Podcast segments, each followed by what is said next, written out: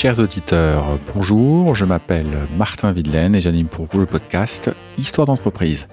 Histoire d'entreprise raconte comment on grandit les entreprises au point de forger l'identité de nos régions et de notre pays. Avec Histoire d'entreprise, je vais au contact de fondateurs et de dirigeants de moyennes et grandes entreprises, parfois discrètes, souvent actives depuis longtemps, qui nous racontent l'histoire, l'héritage de leurs prédécesseurs ou qu'ils souhaiteraient laisser. Nous nous interrogeons sur les raisons du succès passé de ces entreprises, nous évoquons les étapes parfois manquées et leurs échecs, et nous discutons des leçons qu'ils en ont tirées. Et nous nous posons une question. Pourquoi et comment continuer de grandir au service d'un monde de plus en plus rapide? Comprendre ce qui a fait grandir les sociétés dans le temps long pour mieux les faire grandir demain, c'est tout l'enjeu d'histoire d'entreprise. Aujourd'hui, je suis reçu par Renaud Hetz, cofondateur de Exotech. Exotech est la première licorne industrielle en France, rien de moins. C'est donc peu dire que j'étais intrigué de me rendre à Croix, près de Lille, pour découvrir cette société qui fêtera bientôt ses sept premières bougies, alors qu'elle est déjà installée au Japon et est en train de partir à l'assaut du marché américain. L'envie de créer, voilà qui anima Renaud et Romain Moulin, son associé. Être entrepreneur est franchement compliqué. L'être dans le secteur industriel l'est peut-être davantage encore. Car construire une usine qui elle-même fabriquera vos produits alors même que vous n'avez pas encore de clients et donc pas d'argent, vous m'accorderez j'espère que ça s'annonce pas facile facile. Renault et Romain ont réussi. Pour savoir comment ils s'y sont pris, il faudra nous écouter. Je vous donne un indice, c'est Discount. Avec Renault, nous plongeons dans le monde de la robotique, des premières voitures télécommandées qu'il conçut au lycée, des concours auxquels il participa et qu'il sponsorise désormais. Les amoureux de ce qui se déplace tout seul s'arrêtent puis repartent sans qu'on lui en donne l'ordre, se régaleront. Renault nous décrit aussi une vision de ce à quoi les robots ressembleront dans le futur. Il s'y connaît un peu, cela vaut le coup de donner un peu, et un peu plus qu'un peu, de crédit à sa parole. Venez découvrir avec moi la magnifique histoire d'Exotech et sa manière bien à elle de réindustrialiser le pays. Tout ce qu'elle conçoit et fabrique l'est pour l'instant en France. Un exemple à suivre, vraiment.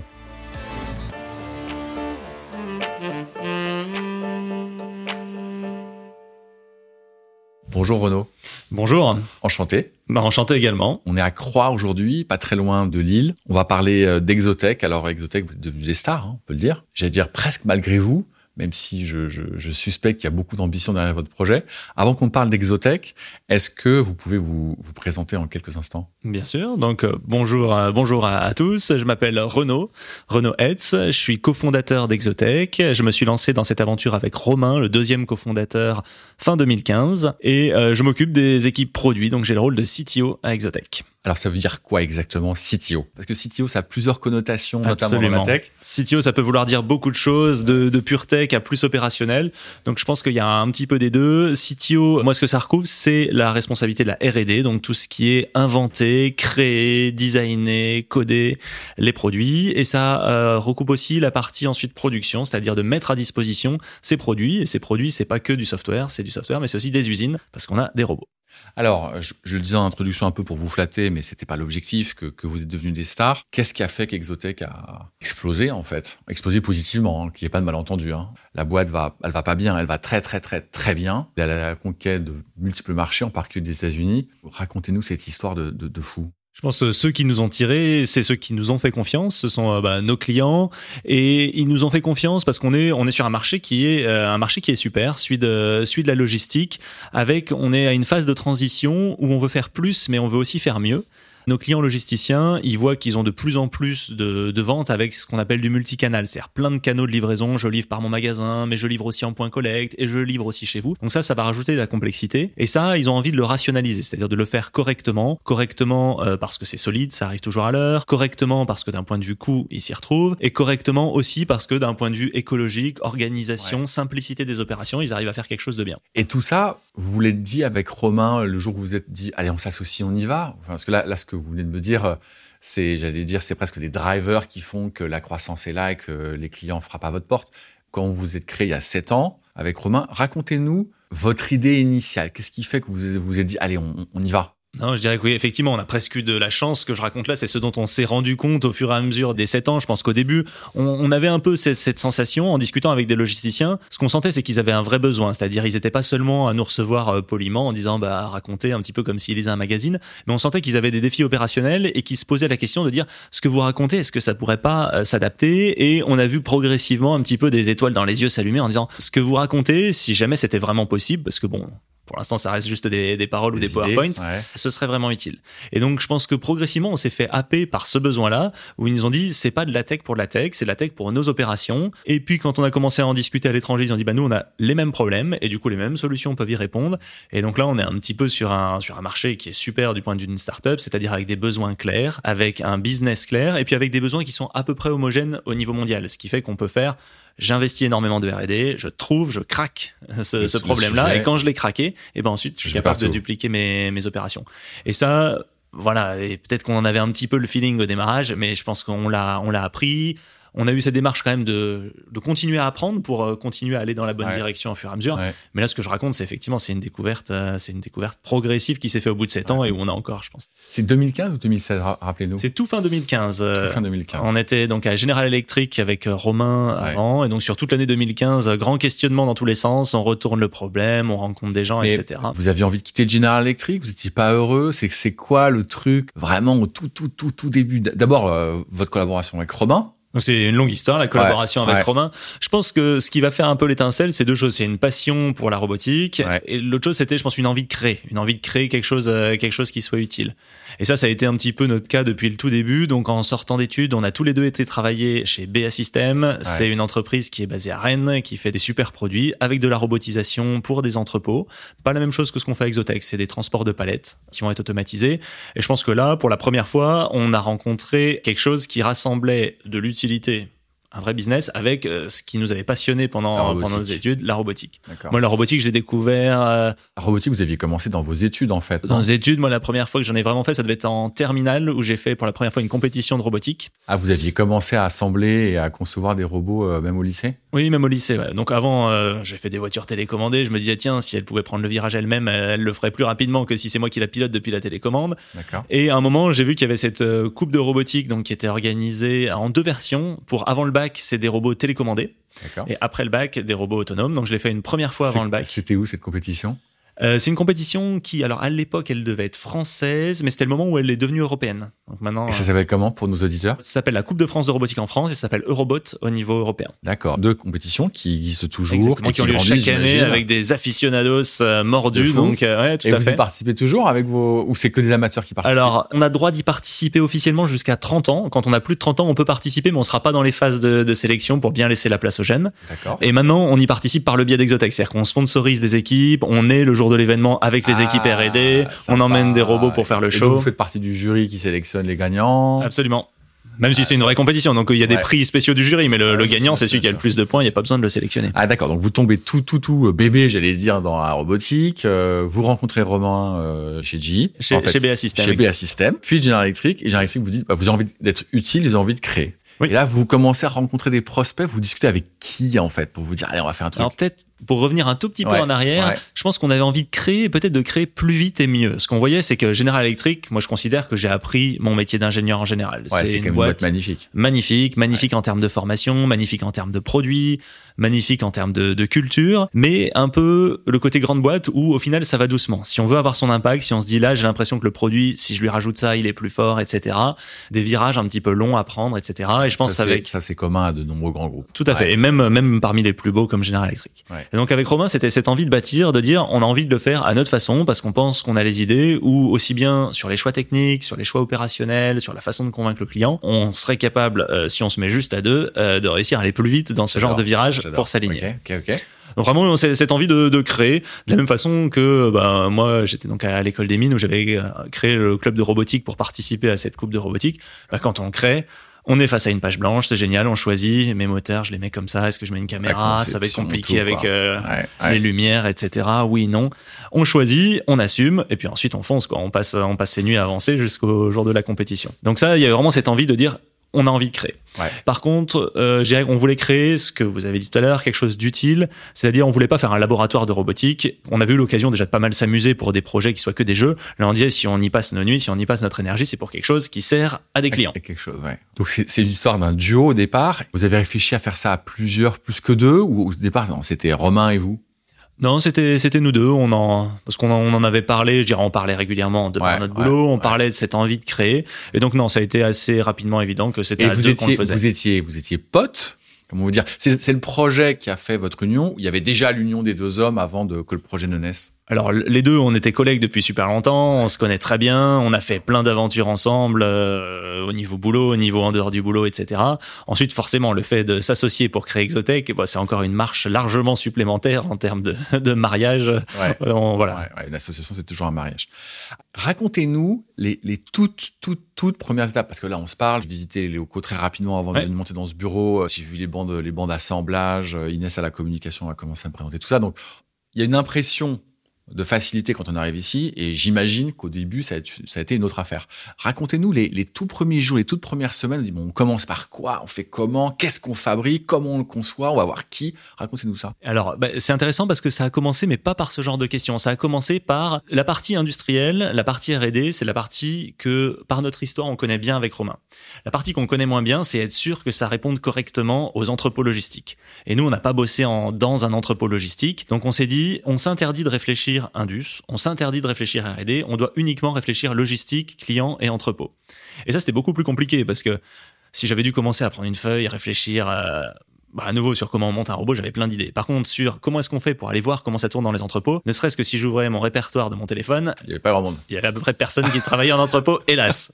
Donc le premier défi, ça a été bah, de commencer à trouver des, rebonds en disant, euh, alors toi tu travailles pas en entrepôt, mais je me demande si ton collègue, ton cousin, ton patron aurait pas des contacts. Donc essayer de remonter des chaînes pour réussir à aller en entrepôt. parler. Ouais. Et je me rappelle notre notre moto à ce moment-là, c'était au moins une fois par semaine dans un entrepôt à discuter avec un logisticien. C'est une leçon pour ceux qui nous écoutent. Hein. D'abord écouter les clients avant de faire quoi que ce soit, c'est quand même la base. Mais vous, vous, en avez fait un projet. Euh, c'est comme ça que vous avez pris le projet en tout cas. Oui, et c'est vrai que notre peur, c'était de partir trop vite vers euh, une idée et puis après y avoir parce que ça demande de l'énergie après de la faire cette idée. Et après un an où on l'a presque fait, de se dire. C'est hyper intéressant. Très souvent, des boîtes industrielles ont ce défaut-là. Il y, a un, il y a un tel amour du produit et une telle technicité dans le produit que du coup, ils renversent la pensée. Ils, ils conçoivent quelque chose qui est probablement génial, mais qui répond pas complètement ou pas exactement euh, aux demandes du client. Vous, vous avez fait l'inverse. Vous dites, comme je sais produire, je sais concevoir, bah, faisons les choses euh, dans l'ordre. Et on a presque un avantage, c'est que parfois on va faire une euh, start-up dans le domaine qu'on connaît ou qu'on croit déjà bien connaître. Là, nous, nos 5 six années précédentes étaient dans la robotique pour le médical. Donc bon, voilà, il fallait être humble, c'était assez évident. Euh, l'entrepôt, on n'y a pas passé de temps, on le connaît pas suffisamment. Vous venez de dire que vous êtes dans le médical. Moi, j'ai une très modeste expérience euh, de, de l'entrepôt logistique, mais c'est vrai que j'avais travaillé pour un grand groupe qui s'appelle Johnson Johnson en pharma, et j'avais travaillé dans une usine à Rome et c'est là que j'ai découvert des entrepôts gigantesques, euh, hauts euh, de, de plusieurs dizaines de mètres, et avec des robots. Il y a des robots partout dans une usine de pharma. Et c'est ça qui me surprend finalement dans l'histoire d'Exotech, c'est que c'est à la fois hyper nouveau, hyper novateur, et on a l'impression que le monde vous attend. Et de l'autre, j'ose pas dire à quelle, à quelle époque j'étais à Rome pour travailler pour Johnson Johnson, mais ça remonte à quelques années déjà. Et c'était déjà vachement robotisé. Pour moi, il y a vraiment deux termes. Il y a automatisé et robotisé. D'accord. À mon avis, c'était automatisé, mais pas vraiment robotisé. Ou en tout cas, au sens où, où moi je le raconte, ou en tout cas ce que j'ai vécu de mes expériences en, en robotique. Euh, donc l'automatisation, ça a commencé dans les années 70 où on commence à faire des tâches répétitives avec une sorte de machine maline qui va fermer un carton, qui va poser une étiquette, qui va faire un geste sur une portière automobile. Ouais et où le chaînage de ces différentes opérations unitaires vont faire bah, qu'au total, on a un process qui va doucement euh, s'automatiser. Par contre, on est sur des choses très séquentielles. Je dirais pas beaucoup de software ou d'intelligence. C'est les tâches une par une. On a choisi les tâches. C'est pile poil adapté au produit. Si un jour je change mon produit, quand je change ma gamme de voitures, je dois repenser ma ligne de production. Okay, okay. Ça, pour moi, c'est plus l'automatisation. La robotisation, ça va justement être la capacité à avoir des robots qui sont pas boulonnés au sol, qui sont capables d'aller à l'endroit où on a besoin d'eux, qui sont capables de faire plusieurs tâches et qui vont avoir ce côté modularité de dire je suis capable de faire un petit peu euh, n'importe quoi et vous pourrez me reconfigurer voire même je pourrais m'adapter en temps réel à euh, la tâche qu'il y a à réaliser. Donc beaucoup plus de perception, beaucoup plus de logiciels et un petit peu moins uniquement uniquement de la méca. D'accord. Donc on en était à euh, rencontrer l'entrepôt une fois par semaine. Oui, au début c'était un souhait, on avait du mal. Là notamment on s'est appuyé euh, donc sur euh, Jean-Luc Thomé qui était le patron de BA System qui nous avait embauché tous les deux au début, qui lui du coup nous a permis de rencontrer euh, des personnes. Tout à fait, très très. Et donc bah, à partir de ça, là pour le coup ça s'est progressivement accéléré parce que les gens quand on est dans un entrepôt ils ont tous un collègue, un, un fournisseur, un client qui a un autre entrepôt. Bien sûr, bien sûr. Et là, ça a été six mois qui ont été formidables. de donc quand on s'est vraiment lancé octobre 2015, plus six mois, donc début 2016. Ouais à vraiment. Là, vous faites que des rencontres. Que des rencontres. Chiffre d'affaires zéro, conception zéro, manufacturing zéro, salaire zéro. Le chômage en France, qui, est quand même, euh, qui est quand même formidable. Ouais, faut, faut le rappeler, faut le rappeler pour ceux qui nous écoutent, parce que c'est ça aussi qui a financé le fait que vous puissiez aller le soir à la maison. Absolument. Six mois. Au départ, je pense aussi une des clés, ça a été de ne pas arriver en mode vente. C'est-à-dire, on est vraiment arrivé en mode racontez-nous comment ça marche un entrepôt, c'est quoi les défis, qu'est-ce que vous voyez qui change, qu'est-ce qui est difficile. Et les gens du coup nous reçoivent beaucoup plus facilement en disant on est une startup, on veut créer un concept, mais on aimerait votre éclairage sur comment ça se passe. Et là on était impressionné par la bienveillance euh, de tout le monde en disant mais venez, on va vous expliquer, etc. Donc je pense que les gens aiment les startups, les gens aiment la tech, souvent les gens aiment leur métier, aiment en parler. quand vous dites les gens, c'était les, les, personnes que vous rencontrez dans ces entrepôts. Voilà, mais avec vraiment plein de niveaux, de quelqu'un qui est très terrain jusqu'à quelqu'un qui va peut-être s'occuper du contrôle financier, etc. Donc vraiment, on a eu une présentation multifacette et au fur et à mesure de ces six mois, il y a eu une douce transition. Au départ, on faisait vraiment que poser des questions. Et progressivement, on avait nos slides qu'on affinait un petit peu, puis à la fin, on disait et au fait, qu'est-ce que vous pensez de, ça, Et si je vous présente A ou B, vous dites plutôt. Donc on leur faisait le, voilà, le petit choix. Ah, et donc voilà, au bout de six mois, ça y est, on commençait à se dire, on connaît le vocabulaire, on sait comment ça marche, euh, on commence à trouver une sorte de dénominateur commun entre les besoins, entre les contraintes de, des différentes personnes qu'on rencontre, et il commence à y avoir un petit peu de répondance sur les concepts qu'on peut présenter. Et donc là, il y a eu cette transition progressive qui s'est faite. Donc là, on a fait un mini proto pour un petit peu montrer quand même qu'on savait faire quelque chose. Alors c'était pas du tout un proto d'un système comme vous avez pu voir en bas. C'était, vous pourrez aller voir, il est toujours sur le frigidaire de la cantine. C'était un petit robot 2D euh, qui se déplace juste, juste pour montrer qu'il y avait quand même quelque chose de concret. Des slides là qui ont été affinés avec une vraie proposition de valeur. Et là, on a commencé à discuter un petit peu plus en mode bon, et maintenant, on souhaiterait, voilà, on souhaiterait, on souhaiterait vous vendre ça. Qu'est-ce que, qu'est-ce que vous en pensez? Donc vous arriviez euh, chez vos prospects avec le proto et euh, vos slides. Sachant que le proto n'était pas du tout ce qu'on montrait dans les slides. Le proto, c'était pour montrer le savoir-faire. Mais faire, exactement. Les slides, euh, le robot était différent. Donc le robot qu'on montrait, c'était le proto, c'était un robot donc 2D, ce qu'on appelle 2D qui roule au sol. alors que dans nos slides, on proposait de la 3 dimensions qui grimpe, etc. Mais à nouveau, on a dit, il faut être raisonnable, sinon on va passer un an avant de proposer quelque chose. Donc pour l'instant, on montre juste ça en termes de savoir-faire. On explique clairement le concept. ça vous apporte la crédibilité. C'est ça. Et puis, et puis on essaye de le vendre. On est toujours en 2016 et là, il y a eu un moment intéressant qui est quand on discute avec des grands groupes en France, on voit souvent les gens où ils disent bah, allez discuter avec le service innovation et euh, si vous voulez bien pour gratuit, ils vont l'utiliser, vous allez le faire, on va l'utiliser puis on vous donnera notre avis dans un an.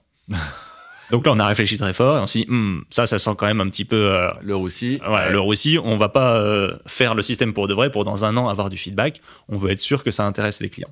Et donc là, il y a eu ce débat. C'est vrai qu'il y a pas mal de livres dans les startups. On parle du MVP, du POC, la Minimum Viable Product, Proof of Concept, ce genre de choses qui vont un peu avec ce côté. On innove, on fait des trucs un peu simples et pas chers et puis on regardera après. Nous, on s'est dit quand même, il y a énormément de R&D pour faire ce robot 3D.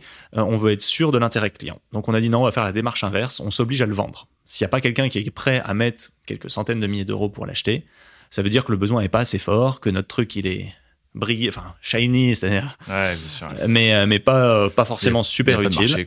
Voilà, donc euh, donc bah, si ça se vend pas, tant pis, ça se vendra pas. Et donc là, en plus, ça a été intéressant parce que ça a permis de vraiment avoir une discussion sur le prix où il y a des clients qui nous disent bien, mais alors moi, mon retour sur investissement là, il marcherait pas, ou l'avantage que ça m'apporte par rapport à cet investissement, est-ce que c'est bien, pas bien? Donc ça nous a permis, en plus d'avoir le concept, de commencer à avoir le prix sur le concept avec ces discussions-là. Et là, ensuite, l'autre chose qui était formidable, c'est qu'il fallait trouver des gens, euh, je dirais, un petit peu fous, ce serait exagéré, mais en tout cas des gens qui aient une vraie confiance, qui savent prendre du risque. Donc c'est, c'est Discount, notre premier client. En discutant avec eux, on a senti à la fois prêt à prendre du risque, mais avec une vraie mentalité d'ingénieur. C'est-à-dire, ils mettaient pas du risque en fermant les yeux. C'était OK, on prend du risque, mais alors on vient chez vous, on comprend, qu'est-ce que vous allez faire à quel moment, ça comment vous allez le faire, ça pourquoi ça va marcher? Et nous, la nuit, quand on tournera, s'il se passe ceci, comment est-ce que vous ah, nous aiderez? Vous avez discuté avec Pierre-Yves Escarpit Absolument. Ah, bah, je lui passe le bonjour. Bah, on est de la même promo. Et euh, voilà, mais à nouveau, pas une confiance aveugle. Donc, ce qui nous a permis vraiment de co-construire avec eux les spécifications parce qu'ils voulaient avoir un risque sous contrôle, bah, de, de se justifier, donc d'analyser les risques les plus importants pour les présenter.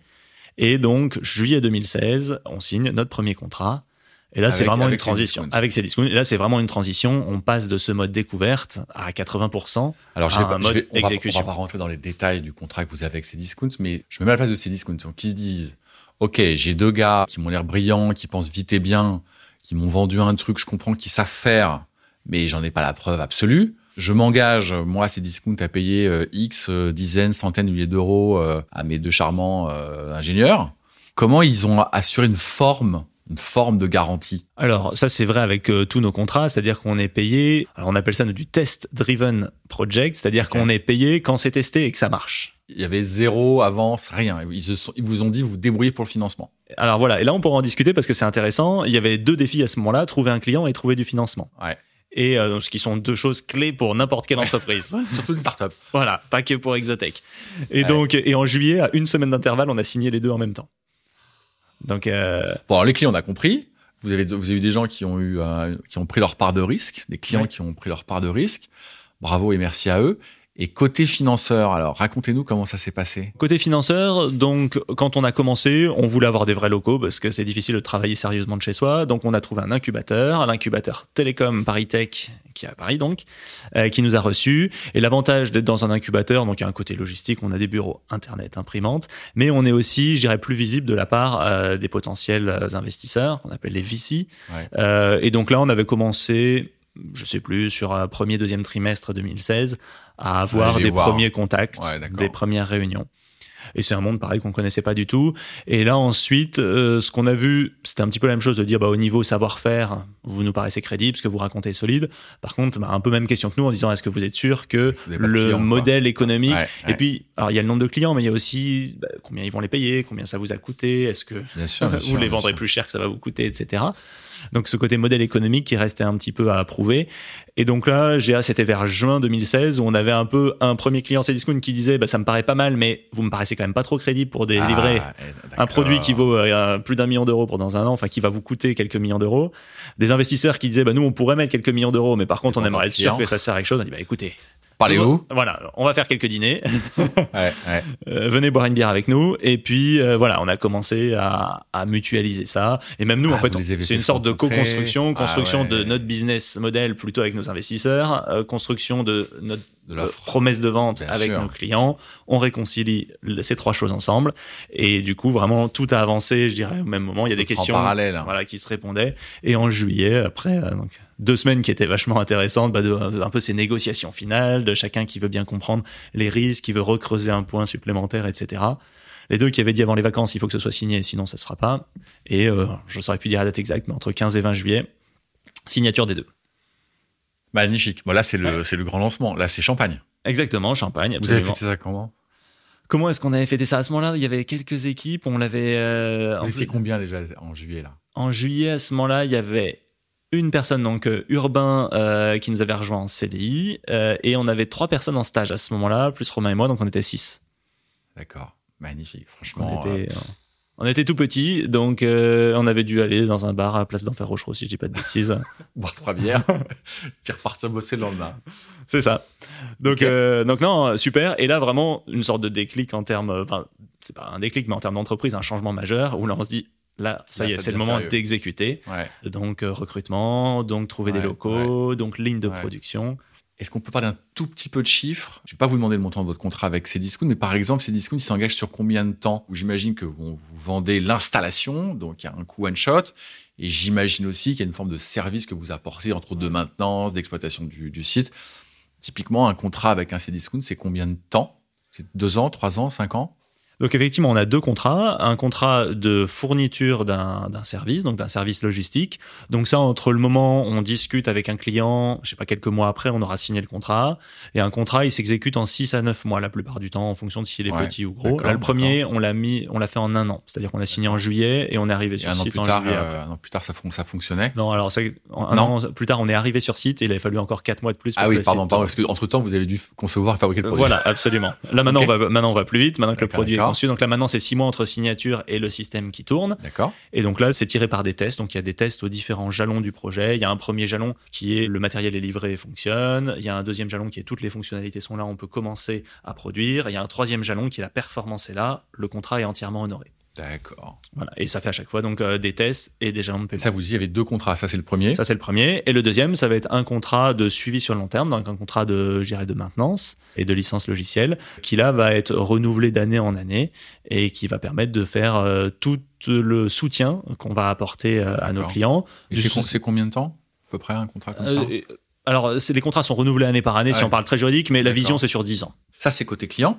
Ouais. Et côté financeur, vous, vous levez combien d'argent euh, avec vos premiers investisseurs, les Donc fous qui vous ont suivi en numéro un là On lève un petit peu plus de 3 millions d'euros, 3, quelque chose millions d'euros. Faut quand même que nos auditeurs se rendent compte. C'est parce que vous signez avec un client que vos, vos investisseurs vous ont suivi. Mais à l'époque, il y a rien. Vous êtes trois stagiaires, deux investisseurs, enfin deux, deux fondateurs, fondateurs. un CDI. Il y a un robot qui est en 2D, qui va à droite et à gauche et devant, derrière, au sol. Et quelques slides. Ouais, tout à fait. Donc, euh, Et là, après les coup, c'est un petit peu je facile je à fais un dire. petit euh, chèque de trois plaques. C'est dingue.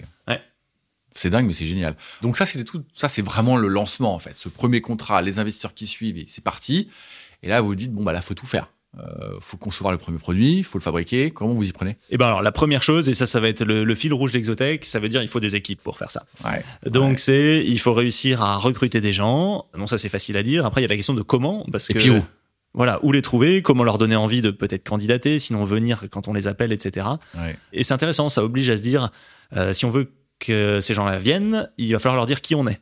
Qui on est maintenant, qui on veut être après. Donc ça oblige à construire une histoire, un petit peu comme on est en train de faire aujourd'hui, mais de dire qu'est-ce qui nous a fait arriver là, pourquoi est-ce qu'on pense que voilà on a des chances de succès qui sont raisonnables, qu'est-ce que si ces chances de succès se matérialisent, qu'est-ce qu'on va faire ensemble, Ouais, ouais. où on va le faire, Bien sûr. comment, etc.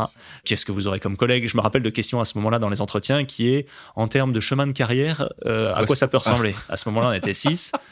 Je voyais vraiment pourquoi je l'ai recruté, mais en termes de chemin de carrière, la question Là, était c'était un- difficile un peu vague, ouais. et en même Ouais. temps super pertinente. Quelqu'un qui rejoint, il a envie d'écrire quelque chose. Donc le chemin de carrière à ce moment-là, c'était bah, le chemin d'Exotech, quoi. Ouais. Avant qu'on ne branche le micro, je vous ai posé la question, mais euh, quel angle vous voulez qu'on prenne à cet entretien? Et vous m'avez dit, ah, mais c'est vrai que il y a un truc qui me tient à cœur quand même, c'est qu'il faut qu'on parle de, de nos équipes, de comment on les recrute, comment on les fait grandir, parce que c'est quand même un des sujets clés que vous avez. Et donc on va, on va un peu approfondir un peu plus ce sujet-là, parce que il y a, il y a vous, mais en fait, il y a plein de sociétés qui sont un peu dans votre cas, qui cherchent des compétences tech, des compétences d'ingénierie, des jeunes, des moins jeunes, des femmes. Et puis, euh, et puis on est à Croix. Votre premier client, comme il est à Bordeaux, Oui. c'est pas tout à fait la porte à côté. Vos investisseurs, je sais pas où vous les trouvés, peut-être que vous les trouvés à Bordeaux, peut-être que vous les trouvés à Paris. Voilà, à Paris. Et puis, euh, Croix, vous en venez, vous y étiez déjà là-bas, vous êtes Non. originaire de Croix. Vous qui aimez les histoires, là c'est une histoire qui est amusante. Donc on Ouais. était à Paris et donc là on se dit on va grandir, on va grandir avec une dimension industrielle. Industrielle ça veut dire des mètres carrés, Des etc. Ouais. Donc il y avait la question est-ce qu'à Paris on est bien pour faire ça? Assez rapidement on a répondu non, on n'est pas très bien pour faire ça dans le centre de Paris. On va pas faire une ligne de production en faisant venir des semi-remorques. Donc si on reste à Paris, ça veut dire qu'il va falloir aller en très lointaine banlieue, au fin fond du RER. Et d'un point de vue recrutement d'équipe de R&D, etc. On n'arrivera pas à écrire l'histoire qu'on a envie d'écrire. On n'arrivera pas à être qui qui on veut être. Donc où est-ce qu'on peut aller? Et donc là, alors là, c'est notre côté avec Romain assez ingénieur. Nous, on a un outil qu'on appelle la TDR, comme Technical Design Review. C'est un outil qu'on a piqué à General Electric. C'est l'outil de prise de décision. Donc on s'en sert pour savoir où on déménage, on s'en sert pour savoir quel type de batterie on prend. Là, là, vous pouvez pas. ne- Vous en avez trop dit ou pas? Assez C'est comment ça marche la TDR Donc la TDR, c'est euh, Technical Design Review. Design Review. Racontez-nous. Donc, c'est THE outil de prise de décision à Exotech pour tous les types de décisions. Et donc, euh, mais au final, c'est assez simple. Hein. mais donc, euh, ouais. c'est un package, donc un PowerPoint à remplir avec différentes étapes qui va obliger à structurer, à faire que la proposition de décision soit une démonstration et pas un choix arbitraire. Donc c'est un package et une réunion. Et les deux sont importants, c'est-à-dire on va essayer d'allier et le côté un petit peu euh, data-driven, analytique, Analytique. et le côté humain de dire à la fin, c'est pas un ordinateur qui a décidé pour nous, à la fin, toutes les parties prenantes se sont réunies et sont topées dans la main. Donc ça se fait en deux temps. Donc il y a un leader qui est nommé, qui prend la TDR, qui va aller faire ses analyses, discuter avec tout le monde pour remplir le package. Le package, donc, il a euh, globalement quatre étapes. La première, c'est mes inputs. Ah. C'est quoi les choses importantes que je dois pas rater Qu'est-ce que je dois résoudre? Ouais. Ma deuxième partie, c'est mon analyse de ces inputs. Ouais. J'analyse, je comprends, ça va être Ouais, euh, regarder ouais. l'existant, regarder ce que font les compétiteurs, etc. Trois, c'est les solutions possibles, et toujours au pluriel. On n'arrive pas avec une seule solution qu'on défend euh, juste en mode marketing. Et quatrième, c'est le choix. D'accord. D'accord? Donc on, on prépare ça, et Entre ensuite, vous, entre vous, on là, se euh, voilà, on se réunit, et à un moment, donc avec les différentes parties prenantes, ni trop ni trop peu. Là, parfois, c'est le défi où il faut toutes les parties prenantes. Croix atterrir dans votre TDR. Et, euh, et Lille est arrivé, euh, est arrivé dans notre dans notre TDR. Donc au départ, euh, au départ, on était même dans Lille et ensuite on a bougé quand on a quand on a encore grandi. Mais donc nos différents critères, c'était d'être dans un endroit où on pourra trouver des mètres carrés, être dans un endroit où on peut être, je dirais, proche d'un centre-ville vivant où on peut attirer des jeunes sur des équipes R&D, être euh, dans un bassin où il y a des universités, où il y a des écoles d'ingénieurs, et être, on va dire, sur un endroit où il y a de la logistique. Donc des, Ah, des, des clients maisons, potentiels. voilà, des clients Ah oui, potentiels, bah, des entrepôts Nord, potentiels, y a- y des sièges, de, etc. de sociétés qui sont susceptibles de devenir vos clients. Ouais. Voilà, donc il fallait une ville déjà de bonne taille pour avoir à la fois des mètres carrés, mais à la fois avoir un côté où euh, il y a un vrai centre-ville, il y a une vraie vie culturelle, il y a du vrai recrutement possible. Donc là, euh, on a commencé à ajouter, éliminer. Je pense en shortlist, on avait euh, Nantes, Lyon et Lille. D'accord. Nantes est beaucoup moins un carrefour logistique, parce que comme c'est à l'ouest, on est moins à la croisée des flux européens. Lyon est aussi à la croisée des flux. Euh, par contre, il y avait à nouveau ce côté un peu grande ville où c'est difficile de trouver des mètres carrés. Mm. Lille, euh, là, on est pas très loin de Paris. On est au croisement des flux qui viennent bah, Benelux, Allemagne, euh, Angleterre, etc. Donc un gros côté logistique. Un côté vachement sympa en termes de vie où on peut à la fois, donc là on est dans un endroit où vous avez vu, on arrive à trouver des mètres carrés, là autour de nous on a des, des lignes de production et pourtant on est à 5 arrêts du centre de Lille en métro. Génial. Donc, on arrive à combiner. Donc, donc, vous- Lille à ce donc moment-là. Vous dites Lille. Voilà. Donc on dit Lille. Et donc quand on est arrivé, on avait euh, 500 mètres carrés euh, au sud de Lille, avec une idée un peu farfelue. Là, je pense qu'on avait oublié de faire une TDR. On avait trouvé 500 mètres carrés au huitième étage d'une tour. et, euh, Les et- remorques qui montent pas au huitième voilà. étage. Et Ouais. donc là, on a fait des trucs rigolos où régulièrement on devait faire venir des déménageurs de l'extrême pour faire venir par la fenêtre des choses. Donc on a dit non, là on s'est trompé. Et ensuite on a déménagé à l'endroit où on est aujourd'hui. Donc vous installez à Croix, vous faites les premières conceptions, les premiers protos, vous faites vos premiers tests ici, c'est ça? Ou c'était déjà à Lille vous aviez Ah, fait donc euh, tout, par exemple, le premier projet, enfin donc les premières versions du produit pour Cdiscount, ça a été fait déjà dans le dans le sud de déjà D'accord. On est arrivé ici à peu près au bout d'un an, donc euh, à partir des projets numéro 2. Et donc vous faites les premières installations pour, euh, pour, pour nos amis de Cdiscount. Oui, donc là effectivement les équipes ont un peu rigolé en disant on a fait une super TDR et notre premier client il est Il est à l'autre bout de la France. il est de l'autre côté de la France. Ouais. Mais au final, si on regarde maintenant un peu le barycentre de nos projets sur le long terme, c'était quand Ouais, même à peu près juste. ouais. Génial. Alors que, que vous dit Cdiscount euh, lorsque vous branchez le truc et que les robots commencent à monter, descendre euh, C'est quoi leur première réaction, leur, euh, leur premier feedback Est-ce qu'il y a des trucs qui fonctionnent pas? Est-ce qu'il y a- un truc qui s'attendait pas? C'est juste un carton Racontez-nous un petit peu comment ils l'ont vécu. Bah, je pense qu'on a un truc sympa, c'est que c'est très visuel ce qu'on fait. On voit des robots bouger, on les voit grimper, etc. Donc il y a un côté waouh qui marche, euh, qui marche Ouais, assez bien, et waouh de tout le monde, c'est-à-dire aussi bien ceux qui avaient participé au projet, mais même les opérateurs. Quand il y a des gens qui avaient comme tâche de plutôt euh, pousser un caddie pour faire des courses, et que là ils deviennent pilotes d'une machine comme celle-là, il y avait aussi ce côté, euh, ce côté waouh où et voilà, ils participaient avec nous. Alors il n'y a pas eu une aventure bloquante. Par contre, il y a eu mille petites choses petits qu'il a fallu euh, ouais. régler. On avait essayé de faire de notre mieux, mais par exemple, les bâtiments qu'on avait à Lille, je sais plus, je crois qu'on pouvait monter à 3 mètres de haut. Et là, pour la première fois, on pouvait monter à 8 mètres. Donc voilà, les robots entre 3 et 8 mètres, on les avait encore jamais testés. D'accord.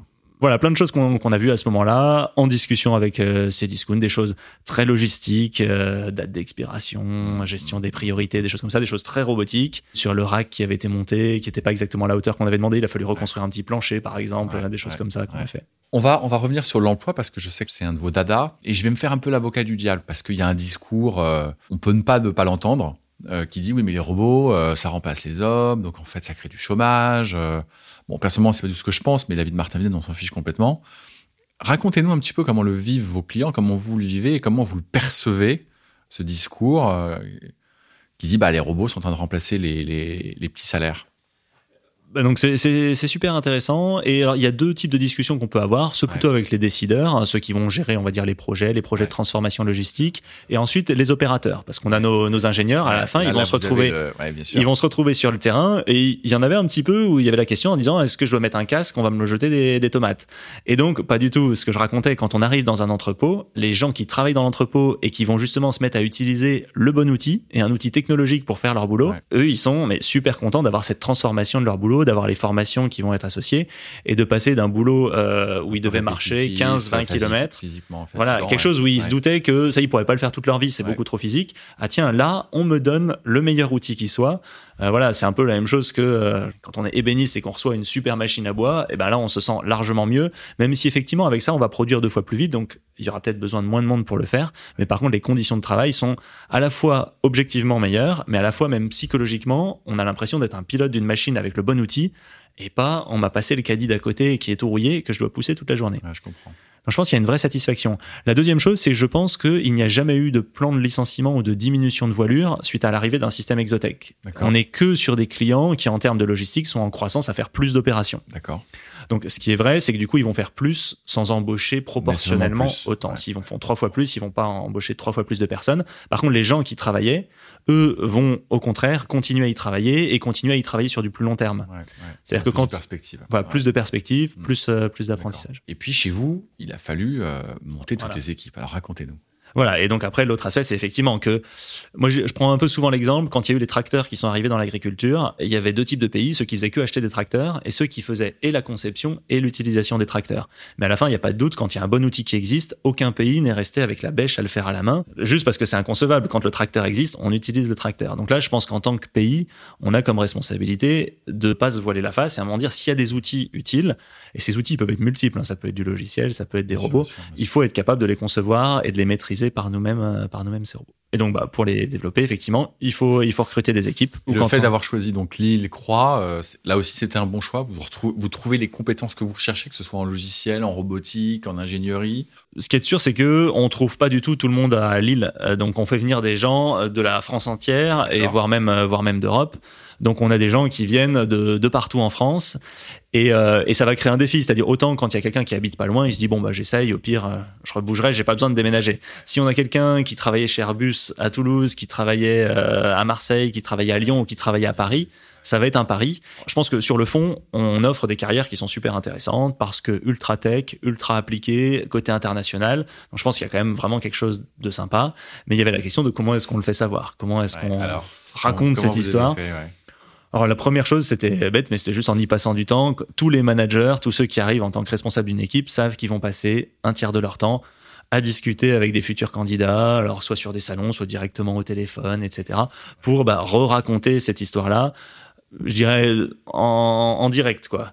Après, progressivement, on a commencé bah, à l'écrire, travailler un peu euh, autour de la marque employeur, se faire connaître, etc. Mais ça, c'est arrivé largement après. Au départ, ça a vraiment été d'aller les chercher un par un, de Mais les sauf que convaincre par un. j'imagine aussi, c'est que hum, au début, quand vous étiez à Lille, à la genèse du projet, vous étiez beaucoup plus petit, c'était pas Ouais. comparable en termes de taille par rapport à aujourd'hui, et donc cette problématique de l'emploi ou du recrutement, pour être précis, pardon, elle était beaucoup moins prégnante.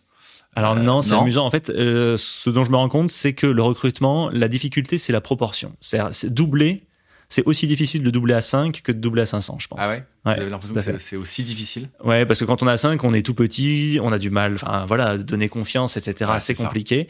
Donc, euh, donc je pense que la question, c'est pas combien on doit en embaucher, c'est combien on en embaucher divisé par rapport, rapport- à par ce qu'on est, à à- ce qu'on actuellement. Exactement. D'accord. Donc euh, non, c'était c'était très difficile euh, il y a 5 ans et ça reste Ça reste difficile. ça reste compliqué parce qu'on est dans les mêmes proportions. Là, on est 600.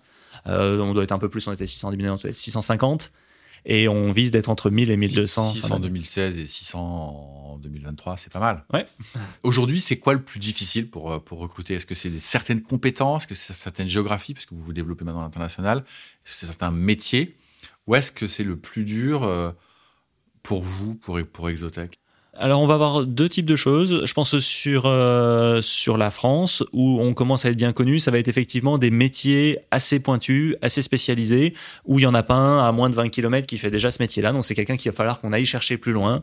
Sur des postes spécialisés, ça peut être spécialisé sur euh, chef de projet R&D, ça peut être euh, spécialisé sur des responsables d'opération, voire même sur du forecast industriel financier, des choses assez pointues. Donc ça, c'est plus le côté en France. Et euh, dans les autres pays, on va retrouver les histoires du début d'Exotech, c'est la crédibilité. De dire, on est une vraie entreprise, on fait du vrai business avec Dans- des vrais clients chez vous. Et dans les autres pays, euh, vous recrutez surtout la partie sales, où il y a aussi. Dans toute euh, la partie projet, c'est-à-dire sell, deploy, maintain, vendre, euh, honorer le projet ouais, ouais. et ensuite euh, faire la maintenance. Donc ces Ouais. trois métiers sont à chaque fois présents en local. en local, d'accord Alors avec des partenariats aussi, c'est-à-dire parfois on va nouer des partenariats avec des entreprises qui vont nous accompagner sur certains de ces métiers, mais malgré tout on recrute. euh, D'accord. Et toute la partie euh, R&D, design des produits, elle est à croix, elle est disséminée.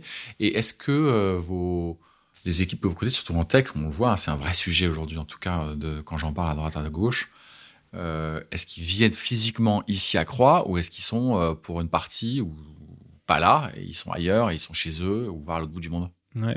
Bah donc là, si vous tournez la tête à côté, euh, l'endroit où il y a écrit Exolabs, donc ce sont les, laboratoires R&D. Alors maintenant, ils ont un peu débordé, il y en a plusieurs, mais ça, c'est les laboratoires originaux. On a un côté où on a euh, du hardware, on a des robots. Donc euh, nous, on a une vision d'être vraiment en équipe. Donc la plupart des équipes sont là.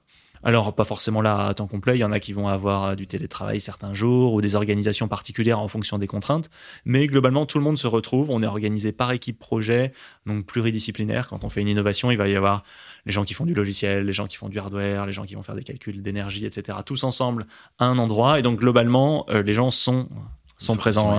Ils sont, là. Ouais, tout à fait.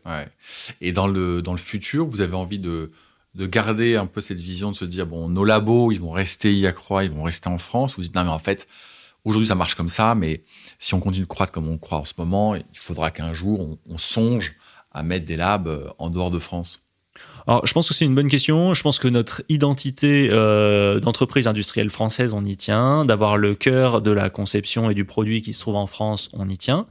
Euh, par contre, oui, je pense que pour continuer à grandir, pour avoir une R&D qui est proche des besoins des clients, qui les comprennent, ça me paraît logique qu'un jour il y ait des, euh, il y ait des antennes produits euh, qui se développent plus proches de vos clients, ouais, De, de, nos clients dans d'autres géographies. Corrigez-moi si je me trompe, mais je pense que la question s'est pas trop posée au départ. Vous êtes français, vous avez vu que c'était possible à la fois de concevoir, fabriquer, installer en France. Donc, euh, ça s'est fait très naturellement, je pense. Mais encore une fois, corrigez-moi si je me trompe. Tout à fait. Hein. Mais même au-delà de possible, moi, j'aurais même presque tendance à dire formidable. C'est-à-dire que je pense qu'en France, on est dans un endroit où euh, c'est royal.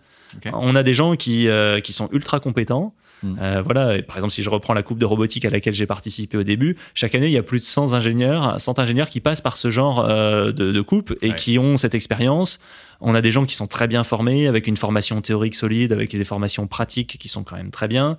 Euh, qu'on arrive à recruter. Mm, mm. Je pense qu'on est dans un environnement où il y a quand même des partenaires, des fournisseurs industriels. Pour faire nos robots, tous nos fournisseurs de rang 1, ils sont en Europe, en France ou en Europe. On n'a pas été obligé d'aller à l'autre bout du monde pour trouver des partenaires. tous les produits et les sous-systèmes et les systèmes qui sont assemblés pour faire vos robots, ils sont tous en Europe. Ils viennent tous d'Europe, nos fournisseurs de rang 1. Après, il y a des fournisseurs de, nos fournisseurs qui sont, plus loin, bien sûr. Mais oui, tous vos fournisseurs de rang 1 sont en Europe. Ouais, c'est assez Donc on est, je pense qu'on est dans un endroit qui est honnêtement formidable. Je pense qu'on est mieux que euh, les États-Unis, par exemple, quand on veut faire du hardware. Euh, je pense que, bah parce que justement, ils n'ont pas cette identité industrielle, ils n'auront pas ce maillage. Où nous, si on cherche quelqu'un qui est capable de nous plier de la tôle de 2 mm pour faire un proto d'une certaine façon, voilà, à moins de 50 km, j'en trouve plusieurs.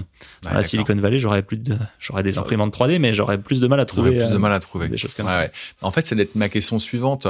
Maintenant que vous grandissez et qu'il y a une opportunité, je dis pas une nécessité, une opportunité de se dire, ouais, mais je peux fabriquer ailleurs, ou je peux concevoir ailleurs, ou je peux acheter euh, en dehors d'Europe. J'imagine que ce choix a commencé à, se présenter à vous, que vous avez dû faire une TDR, et puis vous dire, bah non, euh, on reste en Europe, on reste en France. Mais est-ce que vous avez le sentiment que, indépendamment du fait que vous, l'avez dit, on trouve tout en France, ce serait potentiellement un choix rationnel pour un investisseur ou pour un dirigeant de dire ouais mais non mais on va commencer à en faire ailleurs? Alors, il y a euh, une autre chose, et je pense qu'on a pareil un peu découvert au fur et à mesure qu'on avançait, c'est euh, l'innovation, c'est une sorte de boucle. C'est-à-dire que si on veut innover, il faut observer ce qu'on fait. Donc si on dit j'invente ici et je conçois plus loin, on va casser la fermeture de cette boucle. Là, ce qui marche très bien, c'est que vous avez à votre droite à peu près 60 mètres la prod et à votre gauche à 150 mètres la R&D. Et donc les gens sont extrêmement proches et on est capable de produire, de voir mmh. les non-qualités, les mmh. difficultés, de mmh. tout de suite les adresser, les mettre dans les cerveaux, de se dire tiens, faut qu'on trouve une idée et euh, nous, depuis donc maintenant, ça doit faire 5 ans qu'on a sorti, un petit peu plus de 5, 6 ans qu'on a sorti les premiers robots, on en est à notre septième génération d'amélioration de robots. Donc on est à un rythme d'innovation qui est extrêmement fort, qu'on n'arriverait pas à faire si on avait un manufacturing déporté euh, loin, loin de nous. Vous disiez que vous aviez reçu euh, un accueil ultra favorable de vos clients, de vos prospects, de gens même qui ont voulu vous aider à mieux concevoir votre projet avant de concevoir votre produit. Est-ce que inversement, vous avez le sentiment qu'il y a eu des moments, euh, je n'allais pas dire qu'on allait vous mettre des bâtons dans les roues, mais pas loin. Ça a été vraiment compliqué. Je rencontre euh, un certain nombre de, de, clients euh, industriels qui ont des usines, qui ont des projets d'agrandissement d'usines. Vous, vous avez, vous avez une usine d'assemblage. C'est compliqué de trouver du foncier, c'est compliqué d'avoir les permis d'exploitation sur ce foncier. Comment vous, vous l'avez vécu sur ce point-là? Mais de manière en général, l'environnement le, qui, qui a porté ou qui n'a pas complètement porté Exotech? C'est une bonne question. La première chose, c'est que euh, le monde du foncier est complètement euh, déconnecté du monde des startups. Une startup, ça va vite, ça a de l'incertitude sur le futur. Euh, dans le foncier, on doit savoir très longtemps à l'avance ce qu'on veut et ensuite on doit s'engager sur des baux qui vont Très durer euh, plusieurs années. Et c'est vrai que nous, quand on est arrivé ici, on doit signer un bail sur, un, je sais plus si c'est Trois 6 ans, ans, euh, ouais. six ans ou quelque chose comme ça. Euh, De quoi est-ce qu'on a besoin dans 6 ans? C'est extrêmement difficile à répondre. Est-ce que ce sera zéro? Est-ce que ce sera la même chose? Est-ce que ce sera dix fois plus? Donc effectivement, le monde de, de l'immobilier en général est très Déconnecté compliqué. de- euh, de- de- de la- du monde de la alors startup. déconnecté, Ouais. ce serait un peu comme si on faisait un reproche, mais en tout cas, Ouais, ouais, ça matche pas bien euh, avec les besoins, les besoins des startups. D'accord. Donc euh, effectivement, c'est quelque chose de compliqué. Après, je pense qu'à nouveau, on a eu de la chance avec euh, la région. On est dans une région euh, qui a été fortement industrielle et qui est en, je dirais, retransformation, en essayant de se réindustrialiser. Donc il existe quand même des terrains. Donc quand on est arrivé, on a pu prendre euh, cet endroit-là. Ça a réussi à grandir quand même avec nous. Donc très aidé de la région, très aidé de l'environnement euh, qui, Ouais. qui est autour de vous. Alors malgré tout, malgré tout compliqué, on a dû prendre des baux plus longs que ce qu'on aurait aimé. Euh, actuellement, pour faire tenir toutes les équipes autour de l'île, je crois qu'on a quatre ou cinq endroits. On a une université qui est à 2 km ici, labo R&D et production autour de nous. fait trois déjà. On a une deuxième euh, usine euh, qui est à Mons euh, pour faire tout ce qui est autour des robots, c'est-à-dire les postes de travail opérateurs, etc. Et on en a une dernière où on fait des lignes de convoyeurs intelligents. D'accord. Donc ça fait cinq sites. Voilà. D'accord. Et donc là-dessus, on a un projet qui est chouette, euh, où du coup, on s'est lancé en disant, bah, à un moment, il faut qu'on arrive à créer un endroit grand où on est capable de se rassembler. Et donc là, c'est un projet qu'on appelle Imaginarium. Il y a eu un petit peu de communication en début de semaine parce qu'on a posé la première pierre. C'est quelque chose qui arrive dans un peu plus d'un an. Donc c'est un grand bâtiment qui va nous permettre de rassembler toutes les équipes avec au cœur du bâtiment la prod. Bon, mais quand on vous écoute, tout ça, c'est quand même euh, ultra positif. Mais il y a une forme de, paradoxe entre d'un côté le fait que euh, non seulement vous cartonnez, mais que vous envoyez une image très positive de ce que peut et de ce que sera euh, l'environnement industriel qui vous apportez, d'un côté, et de l'autre, vous savez, vous le voyez comme moi, vous le disiez, que, l'industrie en France, ça a été quand même très compliqué ces dernières années. Il y a eu un petit rebond depuis 2016, pour tout un tas de raisons qu'on va pas exposer ici. Mais globalement, l'environnement industriel en, en France, il s'est, il s'est vraiment décharné. Et là, je suis, pour le coup, je suis vraiment très gentil dans les, dans les 30 dernières années. Mais pourquoi, alors qu'une entreprise comme la vôtre sort de terre et qui a cartonne, et on- quand on vous écoute encore une fois, vous dites, non, mais, mais ok, mais j'ai, j'ai été aidé, j'ai été appuyé, on y arrive, il Ouais. n'y a, pas de raison pas d'y arriver. Et de l'autre, un, euh, un environnement industriel qui, lui, souffre et a souffert et souffre encore. Alors je pense que c'est oui, c'est une question qui est pas facile où j'ai pas du tout la prétention d'avoir les clés. Je pense suis que- curieux, à votre avis. Je pense que c'est peut-être aussi, on avait trop longtemps associé l'industrie au fait un peu traditionnel de répéter les recettes anciennes, et l'endroit où on innovait, où on faisait de la rupture, c'était uniquement dans le logiciel. Or, je pense que euh, dans l'industrie pour survivre, il faut être capable aussi de faire des ruptures, c'est-à-dire d'apporter des produits qui n'existaient pas du tout avant, euh, être capable justement d'associer, de mettre énormément de logiciels à l'intérieur d'un produit, etc.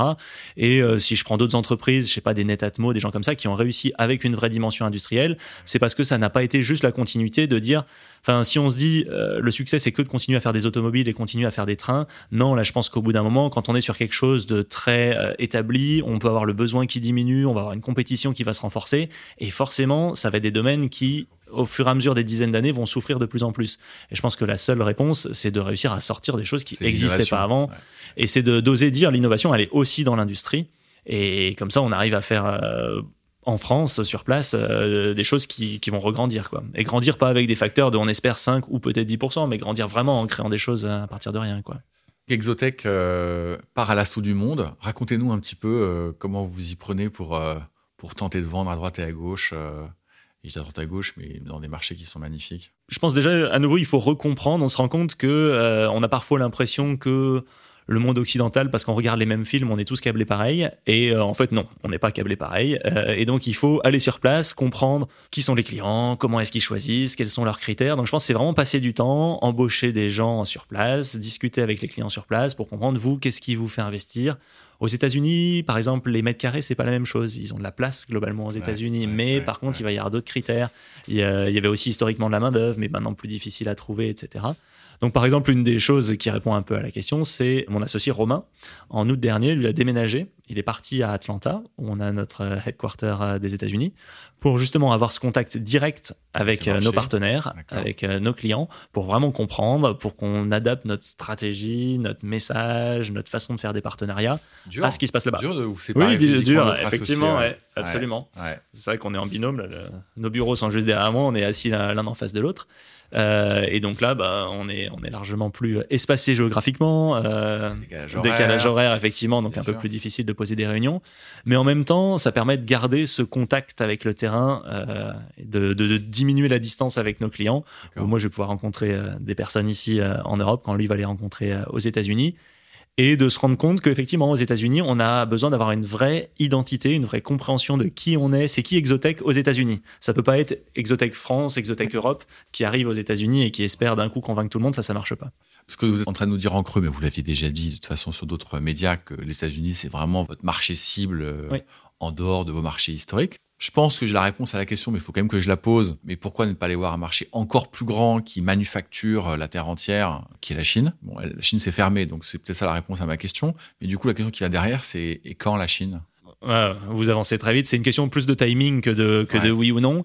Il y a quelque chose qui s'est fait pas un peu par opportunité. Au départ d'Exotech, dans notre business plan, on avait écrit Europe, États-Unis et puis ensuite Asie.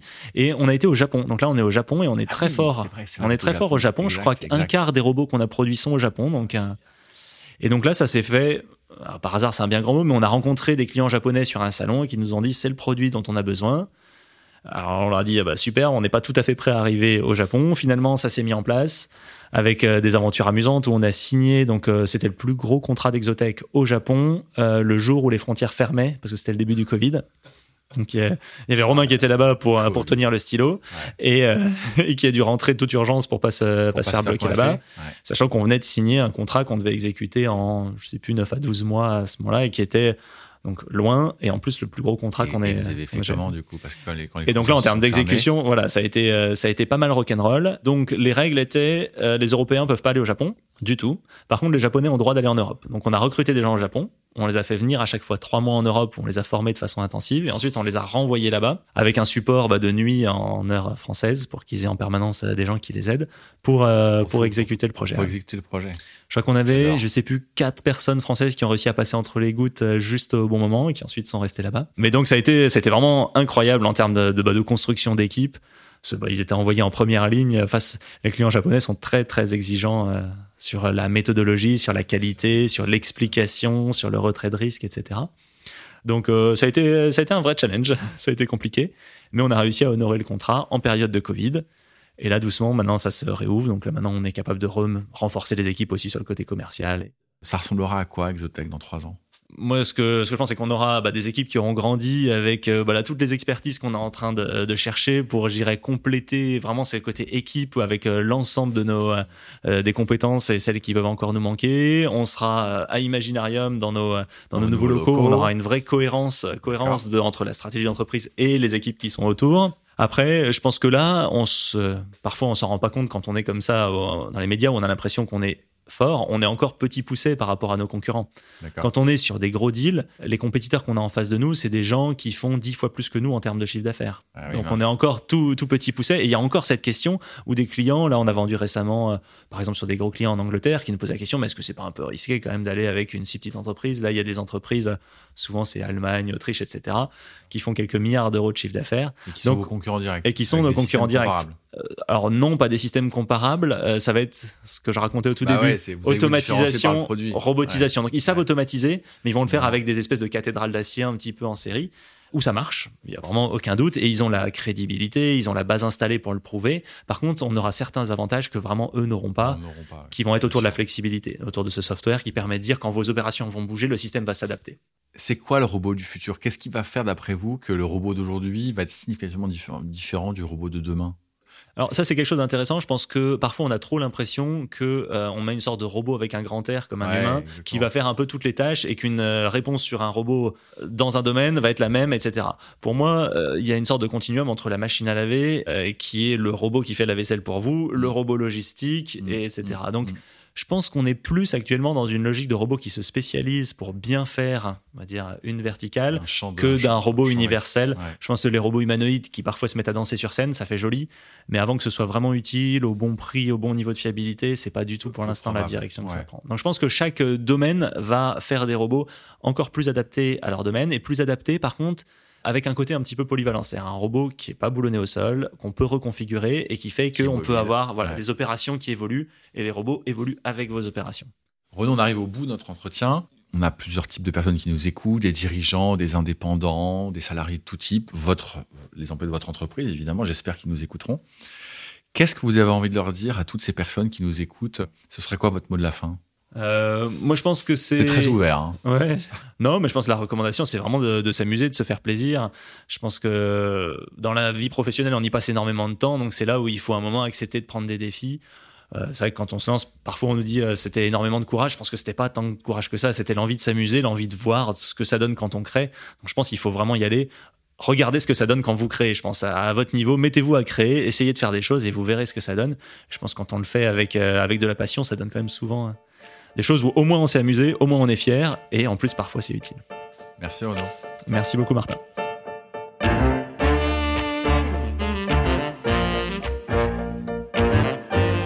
Merci d'avoir écouté Renaud Hetz et l'histoire d'Exotech.